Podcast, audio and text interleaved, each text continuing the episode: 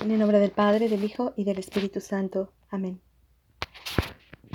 Espíritu Santo, vengo hoy ante ti a pedirte que me ilumines, a que derrames sobre mí la palabra de Dios, para que pueda conocerla, para que pueda entrar y penetrar en mi corazón. Concédeme amar la palabra de Dios y encontrar en ella mi gozo, mi fuerza, mi sabiduría, mi sanación. María, te consagro mi oración como siempre.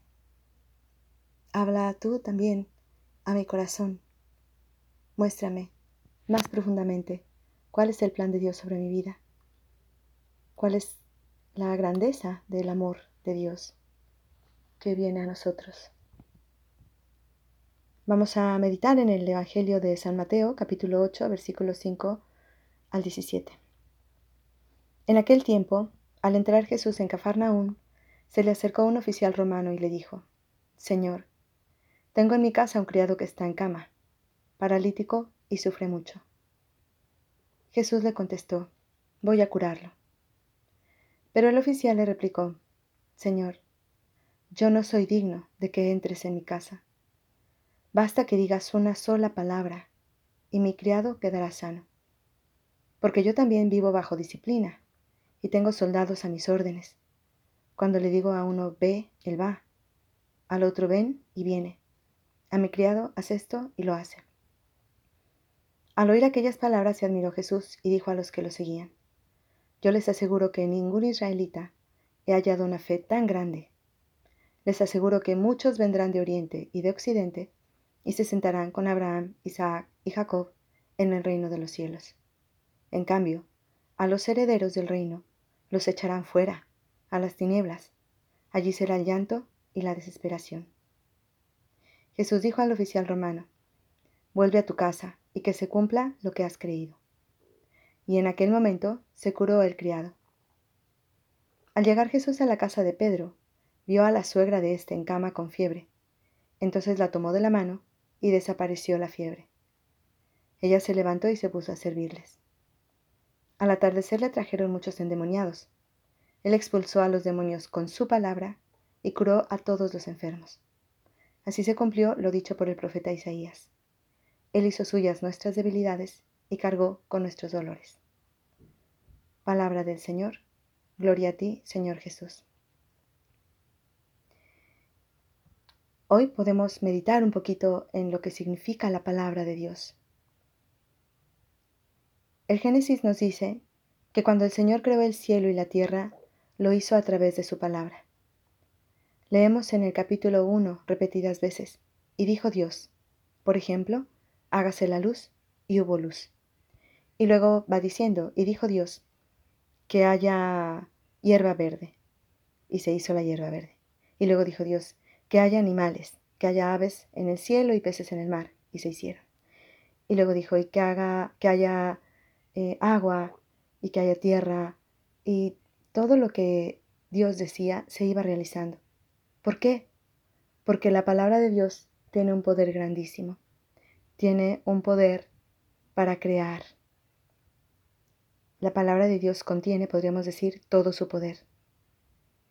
Y sabemos también que esta palabra se ha hecho carne en Cristo. En este Evangelio, la petición del oficial romano viene a aclararnos esta misión redentora de Jesús. El oficial se dirige a Jesús con fe, reconociendo en Jesús a alguien que tiene un poder grandísimo en su palabra y que por esa palabra puede dar la salud a su criado. El oficial sabe el poder de la palabra. Luego le, le comenta a Jesús, yo le digo a un criado ve y va, a otro ven y viene, es decir, mi palabra también tiene poder porque, porque ellos obedecen a mi palabra. Si las personas obedecen a mi palabra, siendo yo un ser humano, ¿cuánto tú siendo Dios, eh, la enfermedad puede irse cuando tú se lo pides porque tu palabra tiene muchísima, muchísimo más poder. Seguramente el oficial romano no pensó todas estas cosas. O tal vez sí, no nos lo dice el Evangelio. pero de alguna manera nos aclara bastante la misión de Jesús y su poder salvador. Em, basta que digas una palabra y mi criado quedará sano. ¿Cuántas veces podríamos nosotros también elevar esta plegaria a Dios Padre y decirle, Señor, basta que digas una palabra y para que seamos sanos, para que seamos redimidos? Y podemos ver eso, Dios ha enviado su palabra hecha hombre en Cristo. Por eso la misión de Jesús, ante todo, es venir a sanarnos. Lo vemos en el Evangelio sanando, sanando, sanando. No se cansa de sanar. De hecho, en este pasaje hace muchas curaciones. Primero al siervo del centurión, después eh, cura también a la, a la suegra de Pedro y luego afirma que con su palabra saca demonios y hace otras curaciones. Qué poder tan grande. ¿Por qué este hombre obtuvo este, este regalo o este don? Porque se acercó con fe. También en otro momento Jesús nos dice, si tuvieran fe como un grano de mostaza, dirían a esta montaña, muévete de aquí, y esa montaña se movería. Seguramente Jesús no hablaba de las montañas como tales, pero sí las montañas de, temores, de dudas, de miedos, de enfermedades, de, sufrimiento. Acudamos con la fe que tenía este centurión a Jesús y digamos de Señor, tú puedes, tú puedes con tu palabra ayudarme. Él quería tocar un poquito del libro de la sabiduría, que es un libro que se escribió eh, tal vez unos 60 años antes de Cristo. El último, el último libro que se escribió del Antiguo Testamento, que anuncia de una manera inminente la llegada de esta palabra. Y lo vemos en los capítulos 18 y 19. Dice así, cuando un profundo silencio envolvía todas las cosas y la noche estaba a la mitad de su camino, tu palabra todopoderosa, Señor, como implacable guerrero, se lanzó desde tu trono real del cielo hacia la región condenada al exterminio. Y luego dice, la creación entera obediente a tus órdenes, actuó de manera diversa a su modo de proceder, para librar a tus hijos de todo daño. Una nube protegió con su oscuridad el campamento israelita, y donde antes había agua surgió la tierra firme. En el mar rojo apareció un camino despejado, y en las olas impetuosas una verde llanura. Qué impresionante la palabra del Señor. Él puede cambiar, cambiar, secar el mar, transformar el desierto en una tierra fértil. ¿Qué no podrá hacer en nuestras vidas si nos acercamos a esta palabra con fe? Hoy te invito a analizar cómo está tu fe, a acercarte al Señor diciéndole, tú puedes, Señor, ayudarme, a poner toda tu confianza en Él. En algún momento alguien me preguntó, ¿por qué si rezo, por qué si confío, no obtengo lo que quiero? También esta es una parte del misterio. ¿Será que Dios no me escucha? ¿Será que tengo que hacer cosas especiales para que Dios me escuche?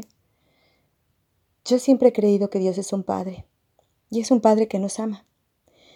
Y Él en algún momento, Jesús en algún momento dijo, si ustedes que son malos saben dar cosas buenas a sus hijos, ¿cuánto más el Padre del cielo podrá dar cosas buenas? No solamente cosas buenas, sino incluso al Espíritu Santo a quien se lo pida. Como diciendo, les voy a dar a Dios mismo si me lo piden. Porque a veces no obtenemos exactamente eso que pedimos. Eso no lo podemos comprender del todo. Lo que sí sabemos es que siempre somos escuchados, siempre. Si un padre aquí en la tierra, un padre bueno, em, le es imposible no escuchar la súplica de su hijo, ¿cuánto más Dios? Obviamente Él conoce nuestras dificultades, nuestros problemas, sabe también que no siempre somos tan santos como nos gustaría, sabe que tal vez le hemos fallado muchísimo. ¿Será que por mis pecados Dios no me escucha? que le he fallado tanto que ya no quiere escuchar mis ruegos, no lo creo. Yo creo que Dios siempre nos escucha, siempre. Obviamente, Él no quiere que vivamos en pecado, no quiere que vivamos mal, porque eso nos roba la paz, nos roba la alegría, nos roba la gracia, pero no deja de escucharnos. Y nos da siempre aquello que más necesitamos. Si no nos da exactamente lo que le pedimos, nos dará la fuerza que necesitamos para sobrellevar el sufrimiento, el dolor que, que esa situación eh, hace surgir en nuestras vidas. Y Dios tendrá un plan diferente para nosotros. En algún momento escuché algo que me dio mucha luz, me gustó. Decía, Dios tiene siempre tres respuestas. La primera es, sí, te lo voy a dar. La segunda, espérame, porque quiero preparar tu corazón, quiero ensancharlo, para, porque el don que te voy a dar es mucho más grande que lo que tú estás pidiendo. Y la tercera es, te tengo algo mejor. Muchas veces no entendemos esto mejor. ¿Cuántas veces le pedimos a Dios, Señor, alivia a esta persona? Y esa persona muere. ¿Cómo podemos comprender que eso es algo mejor? Creo que necesitamos fe. Necesitamos fe para ver la vida desde la eternidad y saber que si lo hemos orado, si lo hemos orado, ya está en manos de Dios. Y Dios no nos va a fallar. No puede fallar, a nadie le ha fallado. Dice también el libro del eclesiástico en el capítulo 2, ¿hay acaso, ¿hay acaso alguien que haya confiado en Dios y haya sido defraudado? Yo no creo que tú seas la primera persona defraudada. Confía en Dios, confía en sus planes. Él sabrá cómo, cuándo y dónde concederte lo que necesitas. Y si no te da exactamente lo que pides, confía en que si ya lo has puesto en sus manos, Él te dará lo que Él sabe que es más conveniente para ti o para las personas por las que rezas. Confía en que tienes un Padre lleno de amor. Confía en que su palabra es toda todopoderosa y que puede crear un cielo nuevo y una tierra nueva, y que quiere, lo que más quiere, es sanarte, darte una vida plena. Pide al Señor que aumente tu fe, que te la haga tener al menos como un grano de mostaza. Pide también a María esta gracia. Quisiera terminar esta oración con una oración que elevó el Papa Juan Pablo II en el año 2000 en un Via Crucis Em, que habla de esto. Dice así, oh María, tú que has recorrido el camino de la cruz junto a tu Hijo, quebrantada por el dolor en tu corazón de madre, pero recordando siempre el fiat, es decir, el hágase, que le diste al inicio, e íntimamente confiada en que aquel para quien nada es imposible cumpliría sus promesas, y aquí es donde quiero resaltar nuestra oración, Suplica para nosotros y para los hombres de todas las generaciones futuras la gracia del abandono en el amor de Dios. Haz que ante el sufrimiento, el rechazo y la prueba, por dura y larga que sea, jamás dudemos de su amor. A Jesús tu Hijo, todo honor y toda gloria por los siglos de los siglos. Amén. Te damos gracias, Señor, por todos tus beneficios, a ti que vives y reinas por los siglos de los siglos. Amén. Cristo Rey nuestro, venga tu reino Virgen prudentísima María, Madre de la Iglesia, ruega por nosotros, en el nombre del Padre, del Hijo y del Espíritu Santo. Amén.